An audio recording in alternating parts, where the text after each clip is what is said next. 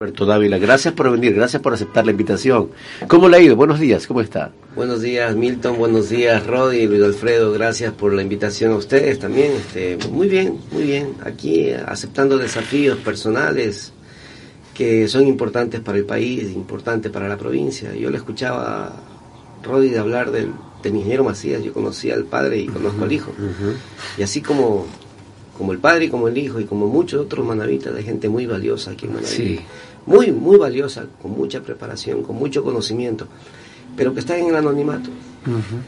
Y yo creo que es el momento para el país y para la provincia de ir ocupando los espacios de la gente que ha venido caminando propositivamente por el desarrollo de la provincia y que no tengan temor, que no tengan miedo de salir y de enfrentar. Y es el momento para, para realmente salir de ese estado de confort que muchos profesionales, técnicos, gente de bien, gente sana, gente honrada, gente buena, asuma responsabilidades por esta provincia, por su familia, por sus hijos, por sus nietos, porque muchas veces ya uno no lo hace por uno mismo. Y pues bueno, y en ese desafío estamos, mi querido Milton. Qué, interesante, economista Roberto Dávila. Hay una barrera mental, efectivamente se viene hablando desde desde hace mucho tiempo del candidato Maravita y hay una barrera mental. Eh, ¿Cómo hacer para que esto, eh, esta barrera, romper esta barrera, ¿no? De, de, nosotros, entre nosotros los maravitas. Luego, eh, tengo la plena seguridad que el economista Roberto habla que no se supiera que, que, que, es maravita y de repente aparece siendo candidato, que esté en secreto que sea maravita, ¿no? Aparece siendo candidato en Guayas o Pichincha o Cuenca. Vamos a tener los maravitas otro tipo de actitud equivocada 100%. Entonces, ¿cómo romper esa barrera? todos, porque, ¿cómo no? Nuestros profesionales, el economista Roberto Dávila, un gran profesional, lo decimos porque lo conocemos, obviamente, ¿no? Su trayectoria como su preparación académica y su preparación como profesional. Es decir, aquí no le pedimos permiso ni favor a ningún otro profesional de otras provincias. Pero eso es en la realidad. Ahora, ¿cómo romper esa barrera mental que tenemos los maravitas, que solamente lo de afuera vale, y, y teniendo tanta gente valiosa en el interior de la provincia? economista? Bueno, eh, no solamente en esto, Milton, es, eh, es, generalizado, es generalizado. Hay un refrán muy, muy, muy, muy, muy propio, muy nuestro, ¿no es cierto? Que dice que nadie es profeta en su tierra. Yo conozco manavitas que fuera en Guayaquil, en Quito, en Cuenca y a nivel internacional son extremadamente respetados. Foros académicos, foros profesionales, centros de investigación y son manavitas. Cuando vienen a Manaví, créame Milton que ni siquiera hay un reconocimiento de nadie, ni municipios, ni gobiernos autónomos descentralizados del gobierno provincial, ni nadie, y siendo gente muy, muy valiosa.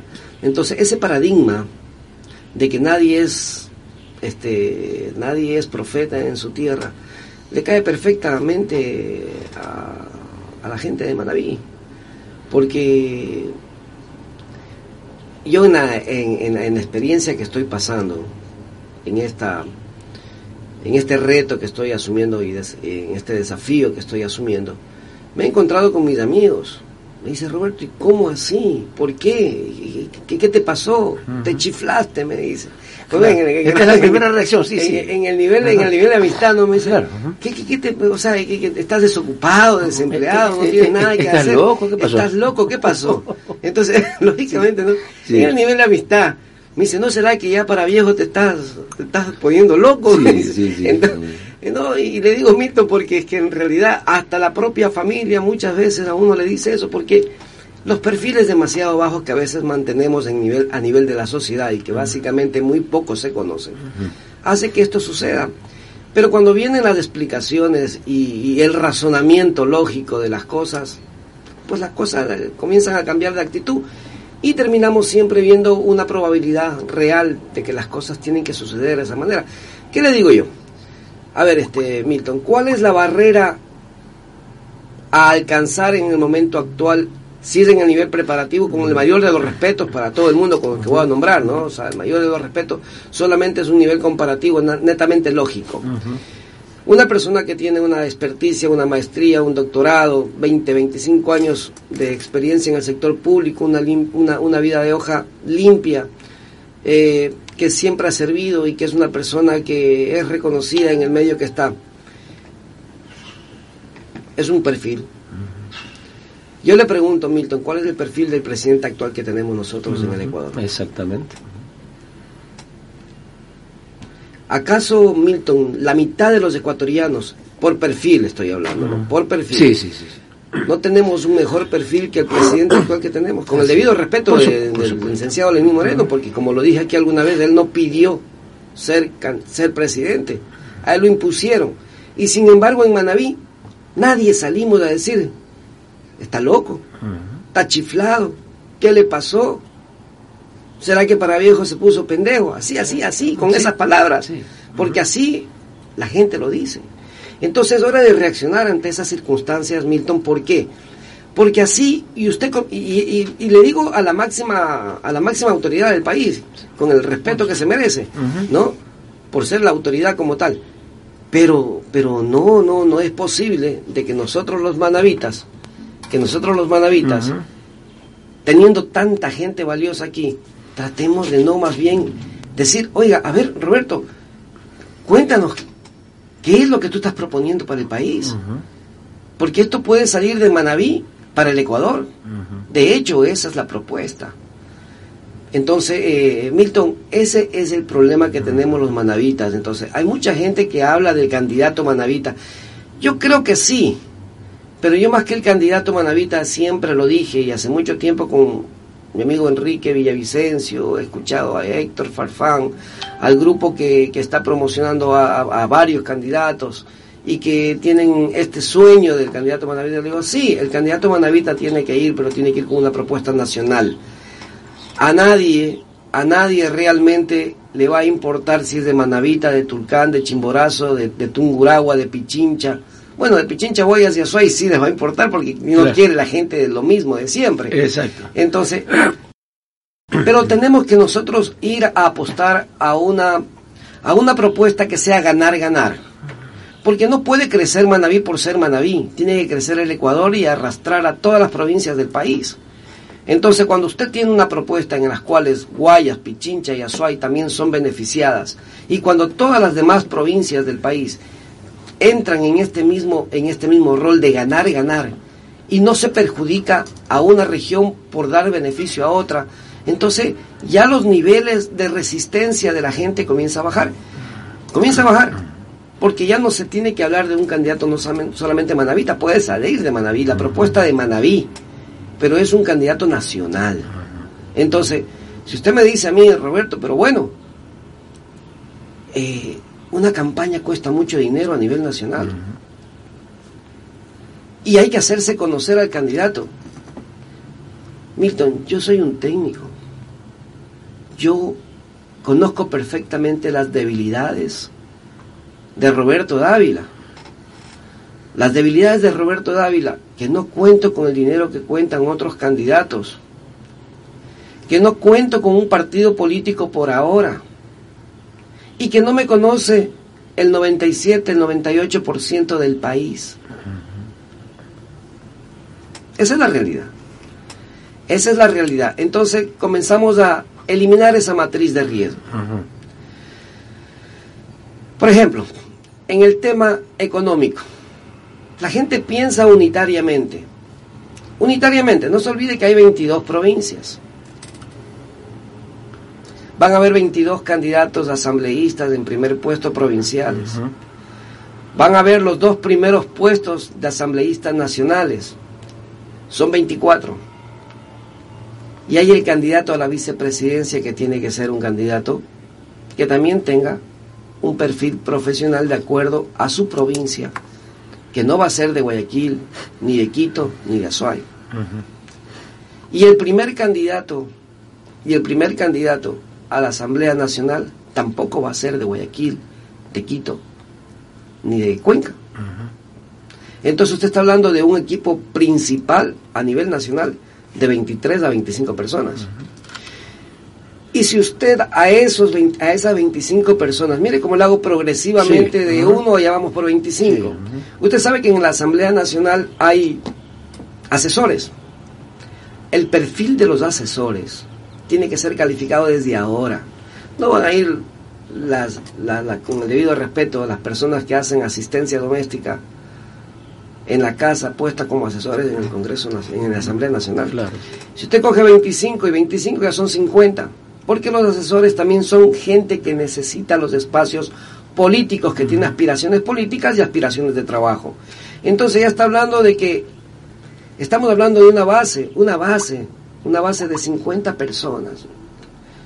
Entonces, volvemos a la pregunta inicial. El presupuesto ya va dividido para 50 proporcionalmente y estratégicamente no se necesita. Porque si necesitas tanto dinero, ya Alvarito fuera presidente. Eh, el mismo abogado Nebot, que han contado con todo el apoyo empresarial toda la vida, ya fuera presidente. Eh, el, coronel Lucio Gutiérrez no hubiera llegado nunca a la presidencia de la República y el mismo Rafael Correa tampoco. Y algunos casos más a niveles provinciales. Entonces yo creo que es importante, sí, porque uno tiene que manejar la estrategia como tal. Ahora, las condiciones actuales, el escenario actual de comunicación, cómo se maneja ahora, ha disminuido la presencia de los candidatos y la movilización de los candidatos. Porque ahora usted se enlaza, hace multi, y puede estar en todo el país en una o dos horas. Sin embargo, es importante, no deja de ser importante el conocimiento. Digo, los eventos, me decía un amigo el otro día, mira, tú te encuentras con Lenín Moreno y lo enfrentas en cualquier lado. Un evento, lo enfrentas agresivamente. Y cuando la gente te pregunta qué te pasó, te pueden llevar hasta preso ese momento, te pueden detener. Tú dices, estoy defendiendo el patrimonio de mi país por lo que está pasando en este Ecuador. Inmediatamente te haces famoso, no necesitas más campaña. Así ha pasado con un montón de gente que sale a, defender cosas. Entonces, las estrategias, y no digo que eso va a pasar porque no es mi estilo. Claro, sí, sí. Pero así es como la gente aparece a nivel nacional. Mire Vargas, antes de octubre del 2019, era un indígena parte de la CONAI, como uno más. Actualmente ya es vicepresidente. Sí. Dice él, ¿no? Claro, sí, sí, sí. sí. Entonces, lógica, y, y, a nivel internacional ya está, está, conocido. Es una estrategia comunicacional. Sí, él no está loco. Él lo que está haciendo es una promoción política porque tiene aspiraciones políticas. Y así hay que entenderlo. Y está bien, está en su derecho de pensar y de decir en este país democrático lo que quiera decir sin ofender a terceras personas. Muy bien. En términos generales. Perfecto. tenemos la hora, las 7 de la mañana con 17 minutos. Estamos en San Gregorio Radio, la radio de la Academia, la radio universitaria, la radio dirigida por la Universidad San Gregorio de Puerto Viejo, por eso marcamos la diferencia. Eh, estamos también eh, siendo, está informando también Antena Global y también está informando hoy con ustedes. Su página también está informando y también está informando la noticia al instante. Yo soy Milton Elías, mi invitado, el economista Roberto Dávila, precandidato, precandidato a la presidencia de la República. Cuéntanos, economista, tenemos bastante tiempo para conversar. ¿Cómo nace la idea en la provincia de Manabí? ¿Quiénes se reunieron? ¿Amigos que se han reunido? Cuéntanos esos detalles que parecen que nos parece importante para que la gente vaya conociendo el contexto y cómo nace el tema, ¿no? Eh, sí, Milton, verá, yo estoy eh, actualmente haciendo un doctorado nacional de México en proyectos. Y como nunca me gusta gastar el tiempo en cosas que no son productivas, eh, pedí a mis doctores, tutores de, este doctorado, que me permitan hacer un análisis político, económico de la crisis que está viviendo mi país y llevar a la academia toda esta información para hacer un plan de reactivación económica que permita buscar soluciones a la crisis económica que vivimos y a la crisis social que se está generando cada día más. Entonces, pues así nace Hicimos una revisión de los índices, de la información, si tenía acceso real a la información y fue aprobado. En eso trabajé siete, ocho meses. Como no dispongo de equipos de apoyo, me tocó investigar a profundidad porque el conocimiento a veces lo tenemos muy por encima. Lo investigué a profundidad, me tocó tipearlo porque no tengo secretarias para que me hagan ese tipo de trabajo. Me tocó revisarlo, corregirlo y sustentarlo, Milton. Y en cada uno de estos foros, a nivel, a nivel este, académico, se fue alimentando propositivamente este proyecto hasta que llegó un momento en que hubo que, que desvalorizarlo. Es decir, hacer una matriz de eliminar ese proyecto y decir que ese proyecto no es válido. Esas son técnicas que se hacen en, ciertos proyectos y en ciertas propuestas que son planes, ¿no es cierto? Pues sí, pasamos todas las pruebas. De, en vez de eliminar ese proyecto, se fue fortaleciendo.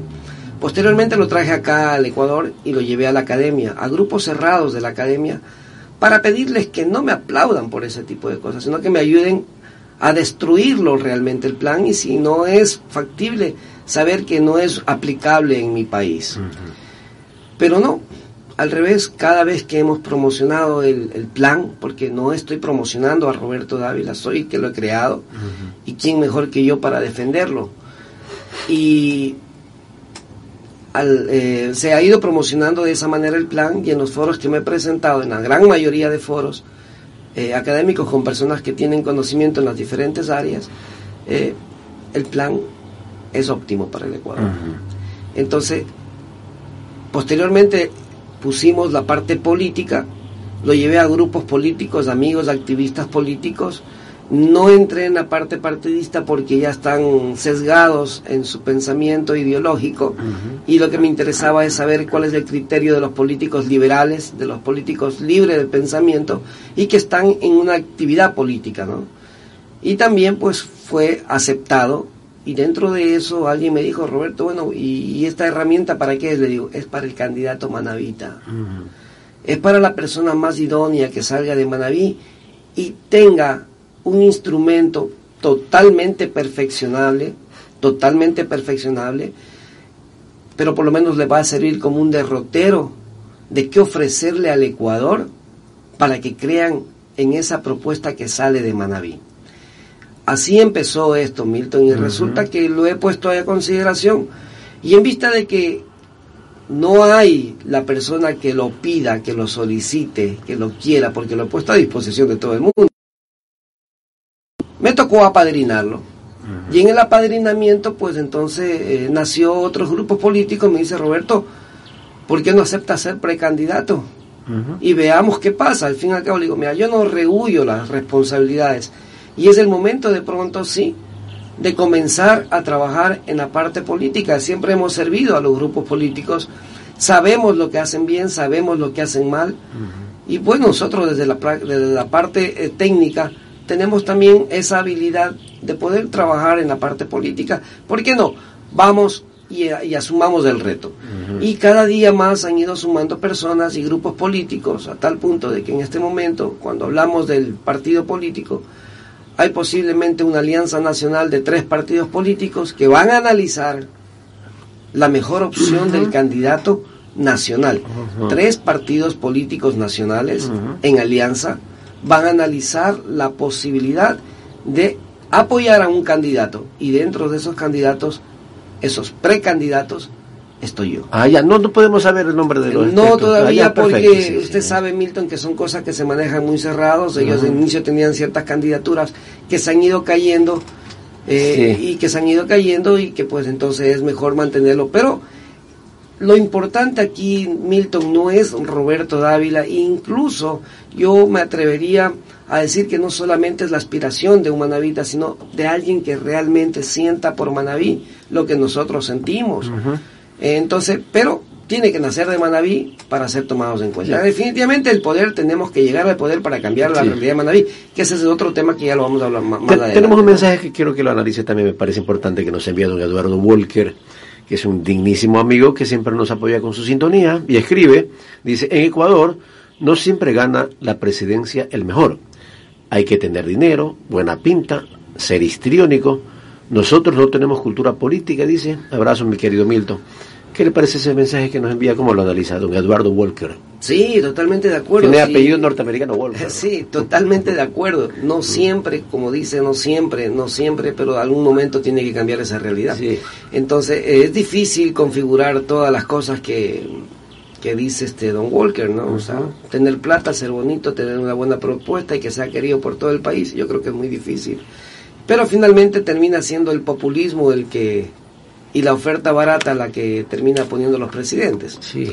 Entonces, eh, para eso también hay que comenzar a cambiar ciertas normas que ya lo vamos a conversar, porque no podemos estar en manos de un populismo generalizado de nuestros hermanos ecuatorianos que no tienen conciencia política y no tienen la cultura política y que terminan perjudicándose ellos y perjudicando a todos los sistemas productivos del país y arrastrando a toda una nación. Entonces, eh, para eso hay ciertas cosas que yo más adelante pues me, me, me, retomamos del tema y ahí pues lo vamos a a poner como una parte de la propuesta también que está considerada. Muy, vamos a la propuesta dentro de pocos eh, segundos, 7.25, estamos en San Gregorio Radio, la radio de la Academia. Bueno, yo soy Milton Elías, mi invitado es el ingeniero, perdón, el economista Roberto Dávila. Eh, economista, un poco para, para, para, para los amigos que nos están preguntando, se están haciendo las preguntas, mucha gente curiosa y que, no son estudiosos de la política. ¿Por dónde caminaríamos? No a su modo de ver no, no importaría las ideologías, no importarían este tipo de cosas porque también son temas de conversación, ¿no? Eh, ¿por qué, ¿Cuál sería la línea ideológica para poner una pregunta que, que usted emprendería eh, en el evento de que se vaya, eh, vaya este, tomando fuerza el tema, vaya madurando el tema, líneas ideológicas? Algo más le quería preguntar. Bueno, eso, la línea ideológica de, de, la organización a la que usted sería, en el evento de que se dé, candidato a la presidencia de la República. A ver, Milton, eh, es un tema muy importante, porque estamos viviendo una nueva era. Ya los grandes pensadores neoliberales, socialistas, fascistas, tienen que pasar a la historia. Es el momento en que nosotros, nosotros como pueblo, como Ecuador, como personas, como pensadores, personas que comenzamos a analizar una realidad histórica, tengamos un pensamiento de desarrollo diferente a lo que existe. ¿Qué tal si yo le pare, qué, tal si yo le digo, don Milton, mire, yo pienso que tenemos que ir a un proceso capitalista con desarrollo social integrado, en los cuales para que alguien sea más rico, los niveles de equidad tengan que ser desde las bases de las estructuras del país, que son nuestra clase más trabajadora. Entonces, para que usted gane dos dólares, nuestra, nuestra clase, nuestra clase más afectada por la economía tiene que crecer. Si no crecen ellos, no crece usted. Entonces las ideologías se caen, porque la repartición de la riqueza del Ecuador tiene que ser equitativa. Bajo esa consideración, no es ni una ni es una este, una ideología capitalista neoliberal ni tampoco una socialista sino que tiene que ser una articulación. Entonces hay gente que comienza a hablar de que soy del centro ni de derecha ni de izquierda no ya tenemos que trascender a los procesos ideológicos y crear nuestras propias ideologías de desarrollo sostenible de riqueza compartida. Esa es la ideología. Ir a un desarrollo sostenible y de riqueza compartida. No importa la ideología con la cual se maneje, porque la gente lo que quiere es trabajo. La gente quiere progresar, quiere la gente quiere mejorar su calidad de vida, la gente quiere seguridad, la gente quiere vivienda. Mire, si se lo da el capitalista, el que tiene dinero, el socialista, el marxista, el fascista, eso no le interesa a la gente. La gente quiere salir adelante y que su familia y sus hijos tengan un futuro mejor. Entonces, no manejo ideologías en la propuesta, no manejo ideologías. Yo puedo tener una inclinación. Yo creo que el desarrollo del sistema empresarial tiene que ser fundamental en el Ecuador, que los banqueros tienen que tener éxito en sus actividades, pero para que ellos dos puedan crecer en la economía, primero tiene que el pueblo estar muy bien atendido, con trabajo, con producción, con desarrollo, con bienestar, con salud, con educación, con seguridad, con su vivienda y con un país totalmente armonizado con la, con la naturaleza y con la remediación ambiental. Entonces, entonces, en ese momento, usted va a pensar qué ideología es, don Milton. Entonces, trascendemos las ideologías y vamos a lo que realmente la gente quiere. Muy interesante, interesante respuesta. Continuamos 7 de la mañana con 29 minutos. Vamos a ingresar a manera de propuesta. ¿Qué le parece, economista? ¿Verdad? Manera de Por propuesta. supuesto, la orden, don Milton. Sí, es una propuesta de un precandidato, precandidato, ¿no? Que esa es la primera etapa para ser candidato definitivamente. Es, Entonces, un precandidato Maravita que ha despertado mucha expectativa. Entonces, eh, eh, economista Roberto David, la manera de, de, de propuestas, vamos esbozando las principales propuestas hasta que alcancemos. Creo que tenemos pactado hasta las 8 de la mañana, abogado, ¿no? En lo que alcancemos, a la que alcancemos, Sí, y pues si no, pues tenemos gran, eh, Sí, bastante tiempo. bastante tiempo. Sí. Entonces, más o menos entremos en tema, a manera de propuesta, más o menos entre las principales. A ver, sintetizando, este. El problema del país, el problema financiero del país, el problema de la crisis financiera que nosotros estamos viviendo de acuerdo a una política de endeudamiento, es la que tiene que ser analizada. En ese contexto, en economía, no me gusta hablar mucho como economista, Sí. en economía la única manera de salir las- de las crisis económicas es aumentando la producción. Si usted no aumenta la producción y haciendo crecer la economía, no hay reactivación económica, no se pueden cumplir los compromisos internacionales con nuestros acreedores. El país, lo que ya conversamos alguna vez aquí mismo, Milton, no hay crecimiento económico, significa que todos los, todos los índices van a estar iguales o peor. ¿Y con qué plata vamos a pagar? Solamente en el momento que nos lleguen ya el pago de los bonos, que es en el 2022, tendremos que volver al proceso de endeudamiento. Y volvernos a endeudar cuando no tenemos más producción. Pues esa es la realidad en que estamos viviendo en términos generales. Bajo esa consideración hay que analizar el comercio exterior, qué es lo que el mundo quiere, cuáles son nuestras potencialidades y ahí viene la propuesta. Voy a hablar cosas que todo el mundo conoce y que la gente se pregunta por qué no se ha hecho antes. Si todo el mundo lo conoce, todos los mandatarios están. Y vamos a entrar directamente al sector agrícola. Vamos a entrar a trabajar en ese sector. Pero ¿de qué manera, Milton? La propuesta establece seis ejes. Los voy a nombrar muy rápidamente y caemos en el tema más importante, que es el que sustenta todo el proyecto, el plan, ¿no? El tema de seguridad, cuando se habla de seguridad, se habla básicamente que es el primer, el primer eje, en este orden de prelación. Sin seguridad jurídica en el Ecuador, los capitales extranjeros no están dispuestos a bajar. Porque tienen, tenemos dos vecinos que generan mucha confianza, Perú y Colombia. porque tienen que venir a Ecuador? Primer razonamiento. Entonces tenemos que trabajar en la seguridad estatal, credibilidad a nivel nacional, a nivel internacional. La segunda, la seguridad sí, en seguridad mismo, en el tema de seguridad, la seguridad personal, familiar, nuestras familias, nuestros, nuestros empresarios, cuál es la seguridad jurídica que tenemos, nuestros profesionales, la seguridad en la contratación pública y etcétera en el tema de seguridad. El segundo eje, salud. La salud es fundamental.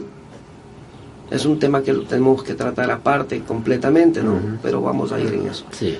Pues son, son de beneficio social y fundamentales para la sociedad. El tercer eje, educación. El cuarto eje está considerado todos los que son la parte del sector agrícola, que es el que vamos a tratar en este momento, que es la base fundamental de la producción y de dónde vamos a sacar el dinero. El quinto eje, vivienda. Y el sexto eje, remediación ambiental y, animal, ¿no? Porque eh, hay un miembro de la sociedad que está pegado a la familia, que son nuestras mascotas, nuestros animales Sí. Y que la legislación animal tampoco nunca se la ha tocado y tampoco se la ha valorizado. A mí me ha tocado ver fundaciones y gente en otros países que ese miembro más ha sido parte de una psicología familiar. Sí. Es parte Eh, de la familia. Es parte de la En familia. una sociedad Y- avanzada. en son una parte de la sociedad- familia. son, son parte de la familia y resulta ser que son más que los psicólogos en ciertos momentos. Sí. Entonces hay que darle la importancia al tratamiento de todo lo que es el tema, el tema del cuidado de nuestras mascotas y los animales domésticos que nosotros vivimos. Pero bueno, por eso lo, lo incluimos dentro de la remediación ambiental. Lindo tema, me encanta. De la remediación ambiental y animal, ¿no es cierto? Estamos en eso, o sea, para ir equilibrando el, el, sentido humano de las personas que es el que más estamos eh. perdiendo ahora. Entonces, usted mire cómo cuidan a una mascota, usted sabe cómo cuidan a sus hijos. Sí, eh, es fundamental. Y unas personas dicen, mi mascota no es mi, perro, no es mi perro, es mi familia. Es mi familia. Y a veces se me quedó con mi perro y no con mi marido. Sí, sí, ¿verdad? Sí, sí. Bueno, sí, sí. entonces, eh, en, el, en el fondo de esto, Milton, hay una gran verdad y un gran sentimiento que lo tenemos todos internamente. Entonces, es importante que puede faltar todo, pero que tu mascota esté bien. Eh, bueno, y las familias que me están escuchando saben de lo que estoy hablando. Bueno, este Milton, entonces, el punto, el eje principal del desarrollo del plan es el sector agrícola, ganadero, pecuario, camaronero, flores y todo lo que son producción de productos no tradicionales. Usted lo ubica como eje central. el eje central. Es más, esto no va a estar considerado como una política pública, es una política de Estado. Todo el presupuesto general del Estado tiene que ser dirigido a estos seis sectores. La plata del presupuesto general del Estado, sacando los gastos, por supuesto, de Estado que se merecen y que están articulados dentro de las cuentas nacionales, todo el excedente del presupuesto general del Estado va a ser articulado básicamente a estos seis sectores. Se acaban, en este plan, se acaba toda la inversión pública de megaproyectos que no sean aplicados en estos seis sectores. Porque mucha gente en el foro me decía, en un foro me decían, economista, ¿cómo usted va a eliminar la contratación, el, gasto público en contratación? Le digo, no, no, no, no, yo no voy a eliminar eso. Lo voy a dirigir a seis sectores específicos. Es decir, ahora vamos a construir canales de riego, ahora vamos a construir centros de acopio, vamos a construir graneros de calidad, vamos a construir sistemas de frío, vamos a construir todo lo que tenga que construir el Estado lo tendrá que hacer en esos seis sectores, escuelas, colegios, universidades, institutos técnicos, que eso es en el área de educación, ¿no? Entonces la inversión pública solamente se va a ajustar a esos sectores. Ya no van a haber más carreteras de, de los megaproyectos y entramos en procesos de concesión. Ahí entramos en los procesos de concesión. Pero lo importante de esto es que genere la agricultura. Cuando usted tiene el sector agrícola desarrollado al 100%, el potencial agrícola desarrollado con una política de Estado, es decir, vamos a apoyar con créditos, vamos a apoyar con tecnología, vamos a apoyar con todo el aparataje del Estado para que nuestro sector agropecuario y agrícola, pesquero, camaronero, se fortalezca de una manera agresiva, no solamente que crezca eh, poco, que crezca exponencialmente, porque el rol del Estado en ese momento pasa a ser otro, Milton. El rol del Estado es el que va a comprar la producción, va a comprar la producción, ese exceso de producción, vamos a producir en exceso, vamos a producir en cada metro cuadrado que podamos cualquier bien agrícola que sea indispensable y que sea analizado por sectores porque entra una revolución agrícola como tal. Entonces vamos a generar mucha producción. El Estado es el que va a acoplar. En el momento que nosotros acopiamos toda esa cuestión, tenemos el comercio internacional. Tenemos la bolsa de valores de productos y tenemos nuestros acreedores. Hay razonamientos por, por ilustración y por tiempo, eh, lo tengo que bajar a este nivel. Sí, Entonces digo, por ejemplo, Nilton, si usted es China, bueno, en este momento el precio del camarón y las importaciones, de, las exportaciones del camarón están, están pendientes por la circunstancia del, del, virus como tal, pero en condiciones normales. ¿Quiénes son nuestros acreedores? Hablemos de los acreedores, los bonos, la tenencia de bonos y básicamente la deuda externa. Con los, con los, con, China. China importó comida en el 2019 91 mil millones de dólares, tres veces el presupuesto general del Estado, solamente en comida, en comida. Entonces, el rato que nosotros la hagamos como gobierno y presentemos un plan estructurado en calidad, con los ISOs correspondientes, y tengamos que renegociar la deuda, porque tenemos que ir a renegociar la deuda, renegociar los bonos, pero con otras condiciones, respetando los tratados internacionales, y le decimos, ¿sabes qué? Gobierno de China, yo tengo dos maneras de pagarle. La una manera que les puedo pagar es con camarón. Me comprometo a generar 200 mil toneladas de camarón. El precio del camarón lo vamos a lo vamos a a, valorizar y les voy a pagar con camarón. Tenemos dos opciones, que nos digan que sí y que nos digan que no. En el caso que nos dicen que sí, ¿qué garantizo yo, Milton? Que usted como camaronero, pongo bajo directamente al sector camaronero para, por, ejercicio, ¿no? Pero es en términos generales, ¿no?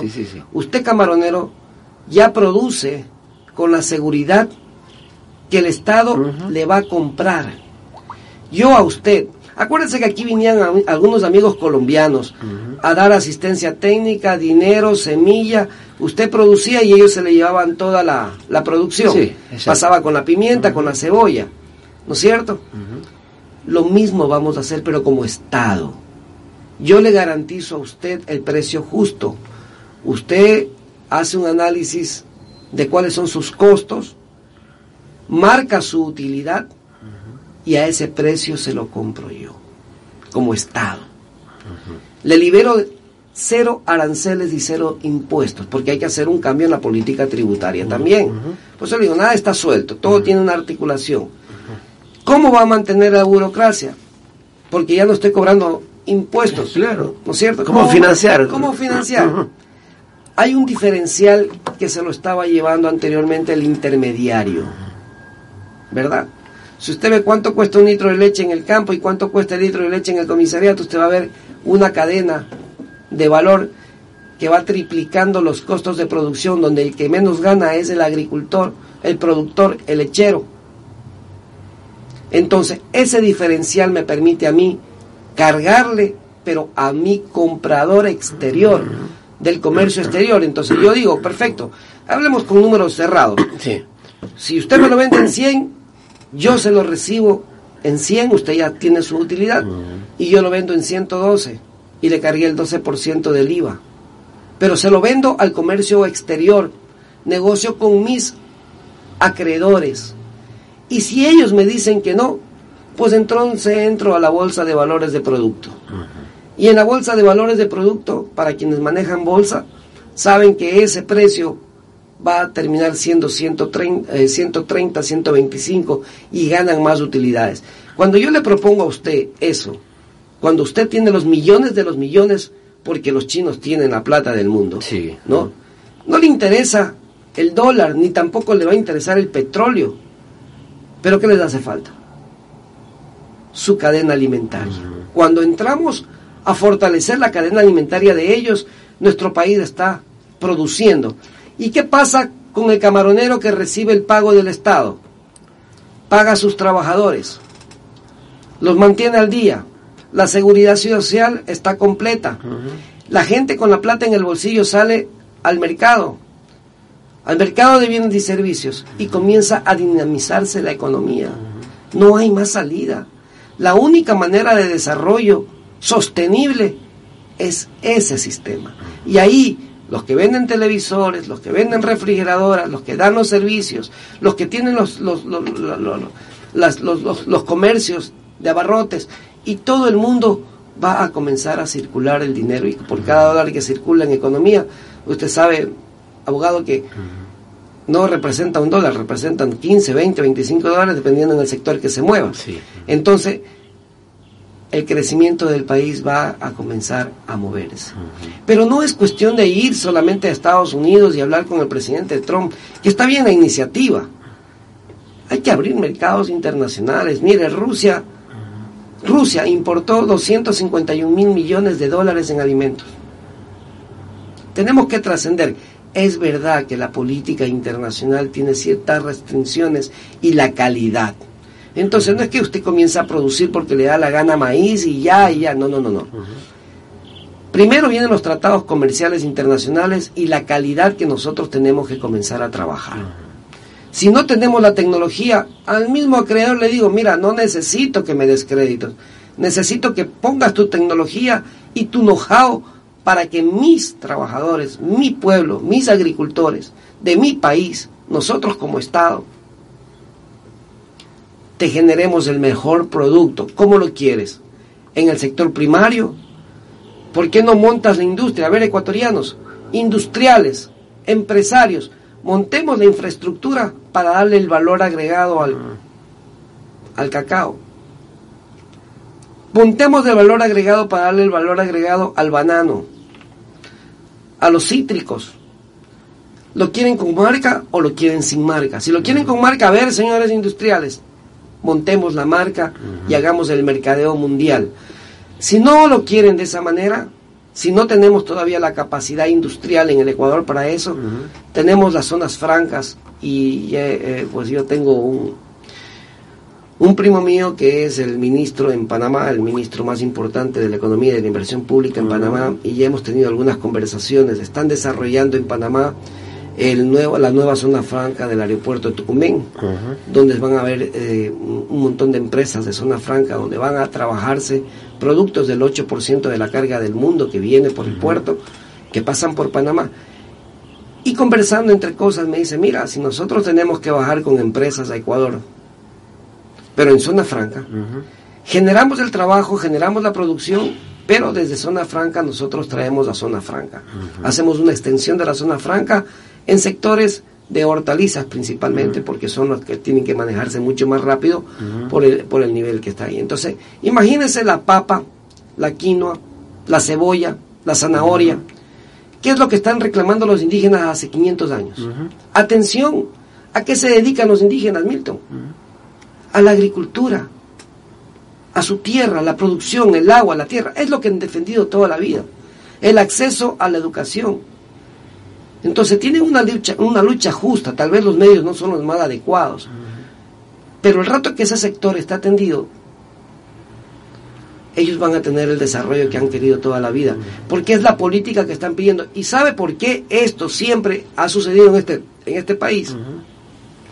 Perdón. porque el fantasma de la que no es un fantasma. Ya no sabía ni qué decir el tema de la corrupción ya no sé si es fantasma. Ya no es fantasma. Es un diablo es una persona personalizada la verdad es un diablo eh, real. es un diablo real de la corrupción en todos los niveles. No le permiten el sector agropecuario bajar tan fácilmente. Dígame una cosa. Si usted le da a un campesino 15 mil dólares ¿Usted cree que hay funcionarios que van a pedirle plata al campesino que le dieron 15 mil dólares? No pueden. A 200 mil personas, ¿cómo hacen para el diezmo? A 200 mil agricultores no lo pueden hacer. Es más fácil reunirnos con tres empresas macro, constructoras de megaproyectos, caso de Brecht, que es conocido por, por todos, y negociar con ellos. Cuidan su negocio, cuidan sus intereses, y sigue abandonado el sector agropecuario, agrícola de este país, porque no es de ahora. Lo que, lo que yo le estoy diciendo, Milton, lo ha dicho mucha gente. Cómo lo hemos articulado es lo interesante. Es decir, vamos a producir para el comercio exterior, vamos a pagar nuestra deuda con la producción agrícola, ganadera, lechera, leche de calidad, leche en polvo, la carne, el sistema incluso este los nuevos productos tradicionales. Yo escucho mucho a Enrique Villavicencio que está con promocionando la pitahaya. La pitahaya es un producto que ojalá se mantenga en, eso, en esas mismas condiciones, no vaya a pasar como el noni, que también fue un boom de esa manera, y la pimienta también fue de la manera, y la cebolla tienen sus momentos. Pero lo que sí garantizamos es lo que es un, tema tradicional, que son el banano, el cacao, el camarón, las flores, que es fundamental, y otros ejes de la producción del sector eh, andino que son importantes. Entonces la propuesta basa toda, toda la economía del país en el sector agrícola, que es el único camino que nosotros tenemos limpio. Ahora, eso como un eje fundamental. Otro eje fundamental es el turismo. Turismo. El turismo porque es una inversión, es la empresa sin chimenea. Todas las actividades turísticas en el país están exentas de todo tipo de impuestos de todo tipo de impuestos, hoteles, infraestructura, impuestos nacionales, Eso tendremos que negociar después y, ponerlo como un, como un acuerdo con los gobiernos autónomos descentralizados, porque ellos tienen una autonomía municipal también. Pero todos los que son actividades productivas en turismo, tiene que ser liberado de todo, con todos los incentivos desde el poder central para que se desarrolle el turismo. Caer en temas, en temas reales. Por ejemplo, yo, yo amo Crucita. He vivido toda mi vida en Crucita. He disfrutado de esas playas de hace 50 años atrás. Pero decir que Crucita es bella es engañarnos nosotros mismos. Crucita debe ser un paraíso, pero así como están, no puede ser considerada de esa manera. Y, partiendo de una realidad podemos cambiar el futuro de eso, pero si estamos convencidos de que es lo mejor que tenemos, no vamos a cambiar. Entonces, eh, la única manera de, poder establecer, es eh, de, hacer los cambios reales, es tener el diagnóstico sincero y real, el propio, el que debe ser. Entonces, la propuesta económica a nivel nacional, cuando estoy hablando de esto, ¿en qué afecta a los empresarios? En nada. ¿En qué le afecta a los bancos? En nada. Cuando no le afecta a los empresarios, cuando no le afecta a los banqueros y se beneficia a todo el mundo, ¿qué oposición usted puede tener? ¿Sabe quiénes se van a oponer a esto? Los asesores presidenciales y la gente que está a los lados del presidente, que tienen sus propios negocios, que quieren enriquecerse de la noche a la mañana y no en base a su trabajo. Pero para eso también hay una estrategia que está manejada en el plan, que es bajar, bajar al sistema autonómico y la descentralización absoluta del Estado. El rato que el Estado no maneje recursos económicos, deja de ser atractivo para los grupos de poderes que han hecho tanto daño a este país. Y le digo porque hay de todo, ¿no? Hay empresarios exitosos y muy buenos, pero hay otros empresarios que le han hecho un gran daño a este país, ¿no es cierto? Entonces no podemos generalizar, ¿no? No podemos generalizar. Cuando hablo no estoy generalizando, eso quiero aclarar, ¿no, Minto? Hay gente muy valiosa en todos los sectores, en el sector bancario, en el sector, en el sector industrial, en el sector empresarial, gente muy valiosa, muy preocupada por el país, pero también hay otros delincuentes que, tienen, que son los que están normalmente al lado de la gente que está ganando el poder y que está con el poder. Entonces, el rato que ustedes del gobierno central coja su dinero y lo reparta como tiene que repartir, si se quede con lo que usted necesita básicamente para subsistir, ya su negocio o el negocio de estos delincuentes que se pegan a los gobiernos deja de ser negocio y tendrán que bajar a los 222 cantones del país porque el proceso de descentralización y desconcentración total va a tener que darse, pero tiene que darse en función de una planificación estratégica. No podemos decir, cogemos las competencias y se las tiramos a los municipios. No, señor. Hay una ley que la manejamos a través del Consejo Nacional de Competencias, donde hay competencias exclusivas y concurrentes. Entonces, no podemos darle a un cantón una competencia que no va a poder responder, primera cosa. Segunda cosa, lo que siempre se dice y que mucha gente lo usted lo haber escuchado aquí Milton, es la competencia con los recursos. Ni con los recursos le va a alcanzar. Y le pongo un ejemplo. El sistema de riego y el sistema hídrico de la provincia de Manabí.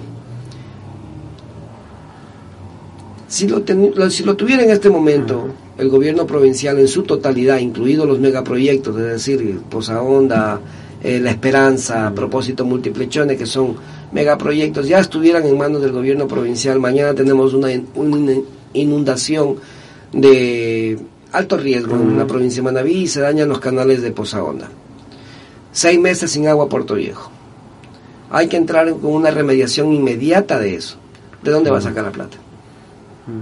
Si es la competencia del gobierno provincial tendrá que entregarle nuevamente la competencia al Estado para que el Estado intervenga, porque el Estado tiene que intervenir. Entonces, eso está sujeto a cuestiones políticas y financieras. Lamentablemente, usted cree que en los momentos actuales, si el gobierno provincial tiene algún problema, el presidente Lenín Moreno al economista Leonardo Orlando lo va a ayudar. le van a buscar 250 vueltas y en algo le van a, a dar una dádiva, pero no lo van a ayudar.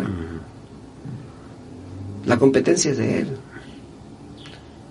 Entonces hay que primero ir a analizar la concurrencia de lo que son las competencias. Que unas sean exclusivas, sí, pero la concurrencia en todo lo que es riesgo tiene que asumirlo el Estado central. Una vez que eso pase, que se modifiquen leyes constitucionales, el COTAT y las anexas y los reglamentos, entonces estamos listos a entrar en una verdadera en un verdadero proceso de descentralización financiero, administrativo que permita el fortalecimiento de los alcaldes, del poder local, que es lo que están algunos compañeros este, proponiendo también como poder local. Pero para llegar al poder local hay que hacer una configuración institucional del país. No solamente decir vamos a bajar y darle el poder a los alcaldes. Hay que armar las estructuras para eso. Ese es un eje de 27 ejes que nosotros tenemos, que es el poder local.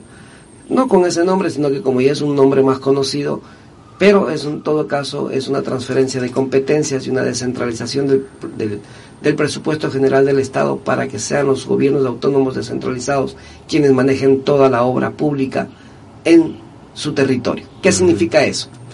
Que si yo mañana tengo que hacer cualquier tipo de obra en la ciudad de Puerto Viejo, el Estado Central, ni Ecuador Estratégico, ni el SECOV, ni ninguna de esas cosas que se inventaron para mantener el poder, va a manejar absolutamente, ni prisa, ni prisa, prisa. ni prisa, sino que la plata llega directamente a su competente, que es el municipio. Y el municipio responde por esa obra en territorio. Entonces ya no les interesa ser ministro, pues no es que ya no manejan la plata. Ahora hay que pensar en el alcalde, hay que ser alcalde, porque el alcalde es el que tiene el poder entra en la contratación pública, que es otro de los temas fundamentales en esto. Entonces, lo que quiero hacerle es una explicación, Milton, y que la gente escuche de que no es cuestión de una propuesta, sino que tiene que estar articulado con todo un plan nacional integrador que permita la facilitación de la aplicación de este plan. Imagínense, me dicen unos amigos, y, hermano, y ese tema de la contratación pública, eso se arregla sencillo. Es una, eso, eso se arregla sencillo, es voluntad política. A ver, Milton, en este rato usted me dice que tiene una hora que vale 120 mil dólares. Sí. Ya no vale 120 mil dólares. Vale 130 mil en este momento. ¿Por qué? Porque la Contraloría General del Estado, que hay que hacer una depuración, un nuevo rol de la Contraloría y unas nuevas actividades en función del control eficiente de la Contraloría, porque nadie cree ya en la Contraloría, eso está también politizado. Pero ¿cómo funcionaría? Usted contrata, con esos 10 mil dólares que le subimos a la hora, contrata al auditor externo, que genera trabajo, porque no son los auditores de la Contraloría, son avalizados por la Contraloría. Usted como profesional independiente va y se califica en la Contraloría para este tipo de auditorías. O sea, en su especialidad, usted es abogado, pues en este tipo de cosas, la contratación. Ah, Entonces usted va y se califica y a usted lo contratan. A usted lo contratan por tres meses y se va a ganar 10 mil dólares. Entonces usted entra en la parte precontractual desde, la, desde cuando se arman los términos de referencia, que usted como bien conoce, mucha gente que me está escuchando sabe que ahí amarran todo en los términos de referencia. Ahí entra el auditor externo avalizado por la Contraloría. Inmediatamente que comienza el proceso de selección de la empresa ganadora, ya tiene el auditor ahí adentro. No estoy hablando del administrador ni el fiscalizador, del auditor estoy hablando. Se contrata la obra con el auditor adentro. Se empieza la obra con el auditor contratado. Termina la obra auditada. Entonces me decían en la matriz de riesgo, ¿y si el auditor desde el inicio ya se vendió? Solamente aumentaste la burocracia, es que echa la ley y echa la maña. Entonces, por eso se hace una matriz de riesgo, Milton. Eso va anexo al cambio constitucional de las leyes. La penalización de ese auditor. 15 años de cárcel, sin opción, sin opción a fianza ni a cortar la pena. Entonces no va a ganar 1.200, 1.300. Un auditor debe ganar 5.000 a 6.000 dólares mensuales. Y aún así, Milton, nosotros si solamente eliminamos ese diezmo de las obras, que es el, proceso intermedio en el que usted gana y tiene que dar la coima, se eliminaría del 2 al 5% del PIB. Es decir, estaríamos ahorrando cerca de 3.500 a 5.000 millones de dólares. Bastante solamente eliminando la coima de, de la contratación pública. Entonces justifica sobremanera la contratación de este tipo de auditorías. Usted está dispuesto, ganando 5 mil dólares mensuales, por ser un, un, auditor y terminar una obra y contratar otra y empezar con otra y estar en ese ritmo, arriesgar su familia, ir preso. ¿Y quién lo va a meter preso ese auditor? El nuevo rol de la Contraloría. Ellos son los, es el eje central, que auditan a los auditores. Auditores, auditores auditados. Auditores auditados, porque usted es una persona natural que está balizado por la Contraloría y yo como Contraloría reviso su trabajo, su trabajo, el documento que usted me va a entregar en la Contraloría que avalizó que esa obra tuvo un durante un antes, durante y después, la eficiencia que se quiere en la administración pública. Yo le hago la propia auditoría y donde yo demuestro que usted, no que se equivocó, sino que hubieron indicios de corrupción, no hay quien le quite la cárcel como tal. Ah, Entonces usted lo va a pensar dos y tres y cuatro veces antes de cometer una irregularidad. Entonces, las normativas se van dando. Entonces, usted ahí está, ¿qué está garantizando? Que la obra se cumpla, que las cosas se hagan y comenzamos a bajar el diezmo. Mire lo que estamos viviendo en el país, viendo quién robó más y quién robó menos y que yo te dije que a mí me dijeron, pero ¿por qué me, culpan a mí? ¿No me culpan a él también? O sea, no es que yo soy inocente, sino que no fui el único. Entonces, eh, ¿en qué país estamos? Sí, terrible. Y, le digo, Milton, estas son voluntades políticas que tienen que salir de la cabeza de un presidente de la República. ¿Usted cree que eso le interesa a los asesores? ¿Cree que eso le interesa a los grupos económicos que tienen la contratación pública amarrada en los más grandes niveles? Eso no les interesa. A ellos tiene que comenzar a interesarles desde ya el ir a los sistemas productivos del campo, hacer industria, buscar espacios en el comercio exterior. La reducción del Estado, por ejemplo. Usted tiene que achicar el Estado. Con esta política que vamos a implementar como un plan, el Ministerio de Obras Públicas se disminuye tremendamente, pero el Ministerio del Comercio Exterior se amplía de una manera agresiva.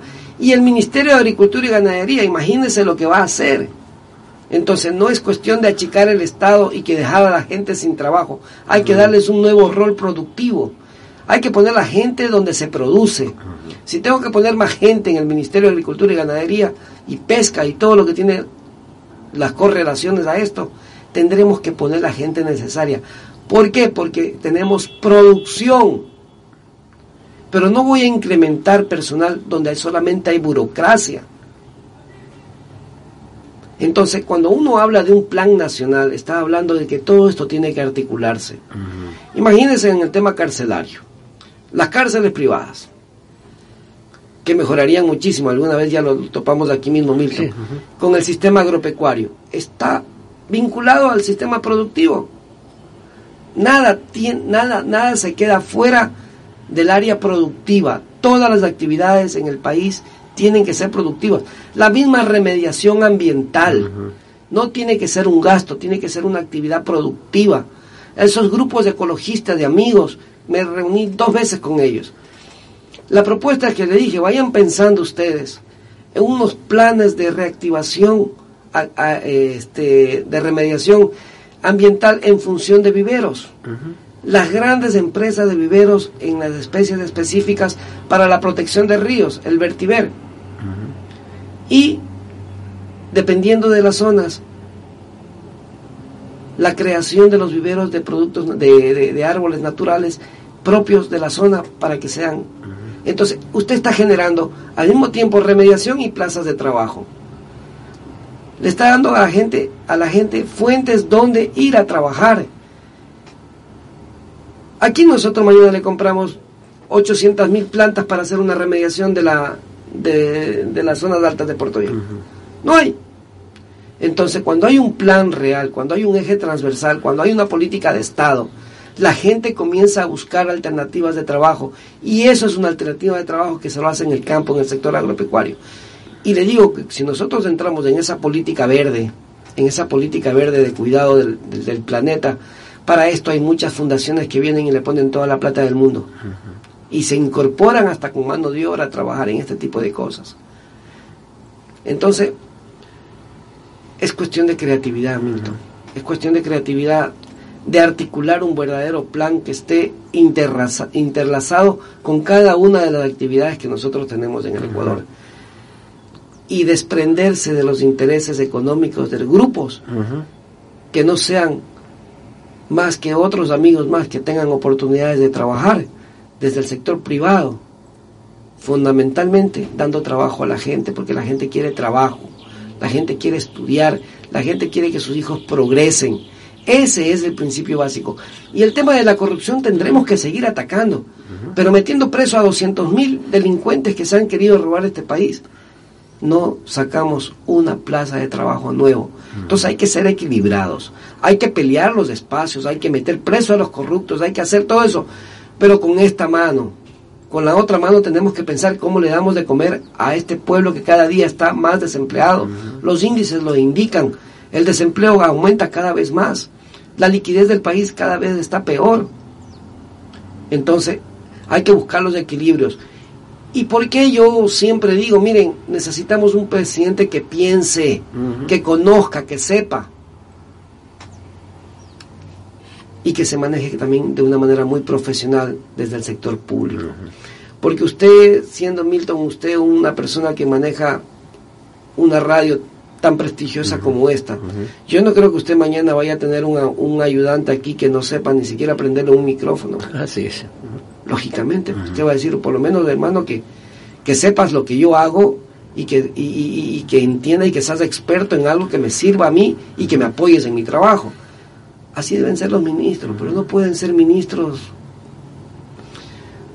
Mejor me abstengo de dar nombres en ese sentido de Milton, porque la verdad eh, quiero sacarme ese dolor sentimental que llevo. Sí profesional de ver el nivel de los ministros que nos ha tocado pasar por este país. Créame que me da una pena y un sentimiento. ¿Qué puede esperar usted? Yo escuchaba anoche a un doctor hablar de la ministra de Salud. Dice, economista, no sabe nada. Ni, y como no sabe nada, los mandos medios ni la respetan. Claro. ¿Y cómo usted se reúne con la ministra si no le está entendiendo lo que usted le está diciendo? Bueno. Sí, terrible. En términos generales, Milton, es parte de la propuesta, cada eje tiene capítulos muy extensos porque ha sido desglosado. Entonces eh, es, interesante que eh, tenemos algunos programas con unos amigos y estamos fundamentalmente promocionando por, por áreas, ¿no? Nos reunimos con abogados, nos reunimos con, médicos, eh, en el tema educativo también con otros, porque todo es perfeccionable. Yo no soy dueño de la verdad, yo tengo mi renunciamiento a todas las cosas, porque esa tiene que ser la postura de los ecuatorianos. Tener por un lado la aspiración, las ganas, el querer, el afrontar, asumir riesgo, pero sin el camino aparece una persona que aglutine lo que se necesita, la captación del poder, también tenemos el renunciamiento. Y no es un renunciamiento con piola. No es que yo renuncio, pero dame la, dame, yo quiero ser asambleísta provincial. Yo renuncio, pero quiero ser el próximo candidato a alcalde. O yo te hago promoción, pero sabes que a mí me tienes que llevar al Congreso. O yo te ayudo, yo salgo en las radios promocionándote, pero ojo, tienes que darme un billetito. No, no, hay que haber un renunciamiento y un, y un, y un, y un, este y unas ganas de salir adelante como tal. El renunciamiento tiene que estar siempre en función del bienestar general para uno que es técnico es mucho más fácil entenderlo. Los políticos lo ven durísimo, ¿no? Pero para nosotros es más sencillo poder decir, señores, aquí hay un mejor jugador que yo. Bienvenido sea, hermano, cuenta conmigo. Cuenta conmigo y te lo digo de corazón. Aquí está mi proyecto, está mi estudio, mejóralo, ve qué te sirve y en qué te puedo ayudar. que debe ser la posición de todos los manavitas, para cualquier manavita, no para Roberto Dávila, para cualquier manavita.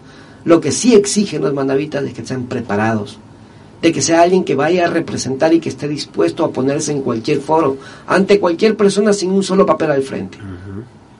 Poder discutir con sus opositores políticos, porque van a haber debates. Va a tener al señor Lazo, va a tener al señor Nebol, van a tener algunos de los generales que están ahí. Y sabe que Milton, cualquier candidato manavita tiene una gran ventaja.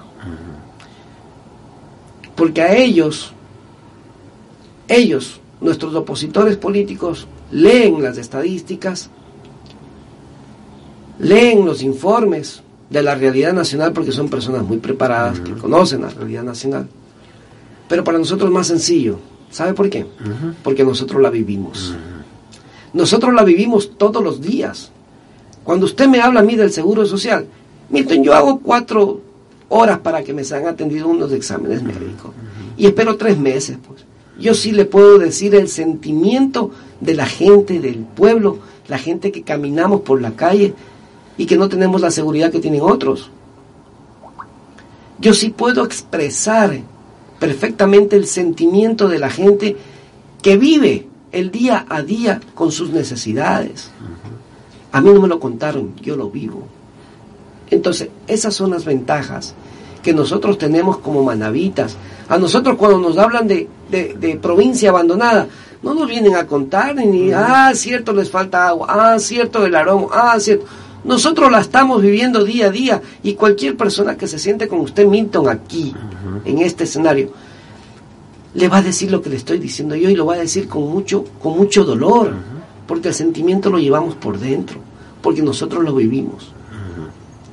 Es una mejor manera de expresar el sentimiento de la necesidad que vivimos. Usted va y coge una madre abandonada, usted lo va a entender, pero usted no lo va a sentir como lo está sintiendo ella. Eso pasa con nuestros gobernantes. Ellos no sienten la necesidad del pueblo porque no la viven. La ven, la conocen, la cuentan y la suman en la resta estadísticamente. Y saben que no está bien, eso sí. Pero no la viven. Y cuando usted no la vive, no la resuelve. En términos generales de eso, Milton. Sí, sí, qué interesante.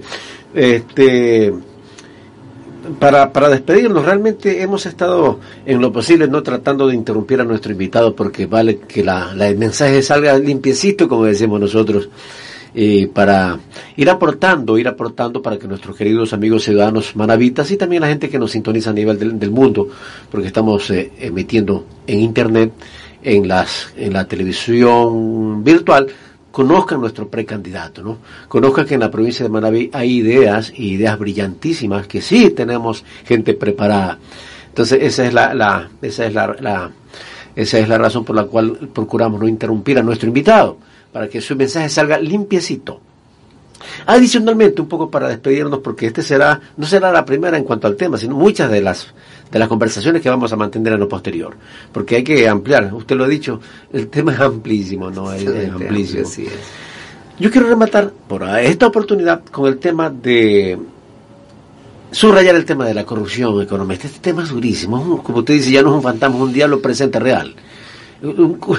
Mire cómo es el escenario en nuestro país. Un grupo de corruptos persigue al otro corrupto. Si se, ha dado cuenta en la calle, cuando un ladrón dice, allá va, allá va ese, el ladrón dice, allá va ese es a otro ladrón. Es porque el otro llegó primero. Sí. Para rematar con este tema económico, qué durísimo es este asunto de la corrupción. Mire, es un fantasma tan grande y le voy a dar un ejemplo que yo no justifico absolutamente nada eh, la delincuencia en ningún en ninguno de sus en ninguna de sus formas, ¿no? Pero miren el área de salud. Los índices en salud, nosotros aquí, la capacidad hospitalaria tenemos nosotros el doble de lo que se requiere. La cantidad de médicos en el primer nivel hospitalario, en el primer nivel, es decir, en, los centros de salud, tenemos el doble de lo que se necesita.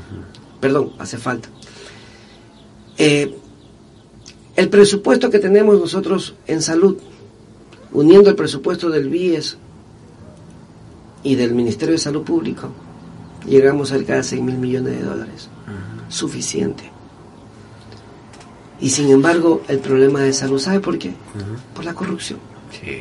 Por la corrupción. O sea, mí me dicen, hay que meter más plata a salud. No, señor.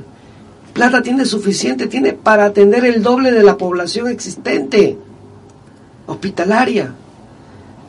Está politizada. Los gerentes que llegan, no todos, porque hay algunos que son buenos, hacen que la eficiencia en la administración pública sea tan deficiente que tenemos los resultados que vivimos. Y es producto de la corrupción en temas tan sensibles. Imagínense todo lo que estamos viendo. Eso hay que actuar, pero hay que actuar. Y lamentablemente, Milton, que es una de las cosas que yo he tratado y lo sigo tratando con algunos amigos juristas, para cortar los plazos de hacer una reestructuración jurídica de todo el poder, del poder judicial a nivel del país y no van a ser menos de 10 años para llegar a cambiar el Poder Judicial. Hay propuestas que van a ser a corto plazo, pero resulta siendo parche. Yo, soy, yo no soy partidario de los parches, pero en este, en este caso de, las, de, la, función judicial tendremos que empezar con, por, parches, ¿no? Porque hay cosas que son fundamentales, especialmente para el tema de contratación pública. Solamente arreglando eso vamos a recuperar casi 3 mil millones, 3 puntos del PIB. Es decir, que estaríamos creciendo al, al 3%. Ahorita tenemos crecimiento cero, solamente en eso. Entonces, hay que hacer unas cárceles especiales para ellos. Sí. Porque sabe que, por ejemplo, yo decía, un ladrón común, no un ladrón común, sino una persona que cae en desgracia, porque también hay, hay personas que caen presos por diferentes cosas, una deuda. Usted cayó de, preso porque debía 20 mil dólares lo declaran insolvente, lo meten preso, va a la cárcel. ¿Usted remedió los 20 mil dólares? No los remedió. Entonces hay que darle alternativa a esta gente para que mejore su calidad de vida, cuide a su familia y pague la deuda. Pero preso.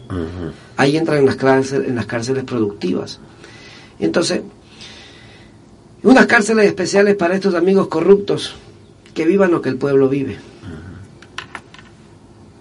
y que trabajen el resto de su vida si es necesario, volver a poner en la mesa de discusión el tema de la cadena perpetua. Porque yo creo que la corrupción en la administración pública tiene que ser pagada con cadena perpetua. El reato que tengamos de eso nosotros. Porque hay delincuentes que al fin y al cabo el delincuente te robó un reloj, te robó un celular, te robó una cosa pero hay gente que le roba la esperanza a todo un país. Esa gente tiene que estar presa por, por toda la vida. Aislada de la sociedad totalmente. Y que queden muestras de lo que tiene que ser en la función pública. Me acuerdo que leía en el Sun Sun que cuando algo de esto pasaba, pues el príncipe o el, el el encargado de todo el reinado lo que hacía es mandaba a cortar el primer brazo. Le cortaban el brazo y la pierna para que no huya y quede como muestra de lo que pasaba a los que traicionaban, en este caso al rey o al sistema. Y créanme que casi no, no pasaba eso. Hasta los más pobres pagaban los impuestos. Economista, qué gusto, qué gusto. Bueno, esto, este será uno de los tantos eh, diálogos, conversaciones que vamos a seguir manteniendo con usted nos encanta la propuesta del candidato Manavita. Usted es un precandidato a la presidencia de la República y como decimos en la radio, hay que ponerle oído. Muchas gracias, por su presencia, gracias por habernos, por haber aceptado nuestra invitación y lo dejamos en las palabras para que se despida por ahora de nuestra audiencia. Muchas gracias Minto, muchas gracias a Roy y Luis Alfredo también este, por la invitación, a mis amigos y mis conciudadanos manavitas, que tengan fe, que crean en los manavitas, no crean solamente en el tema de Roberto Dávila y la precandidatura. Crean en los manavitas, crean en sus profesionales. Cambiemos, trascendamos ese pensamiento de que nosotros los manavitas solamente cuando salimos de Manaví somos reconocidos. No necesitamos reconocimientos, necesitamos que ustedes apoyen a todos los manavitas que de una u otra manera se esfuerzan en el día a día por hacer mejor este país. Gracias, buenos días, economista. Muy bien, hemos conversado con el economista Roberto Dávila, eh, precandidato a la presidencia de la República. Buenos días, señor economista, gracias por haber venido, gracias. Muchas gracias, Milton, muchas gracias a todos. Muchas gracias. Gracias, economista. Muy bien, continuamos.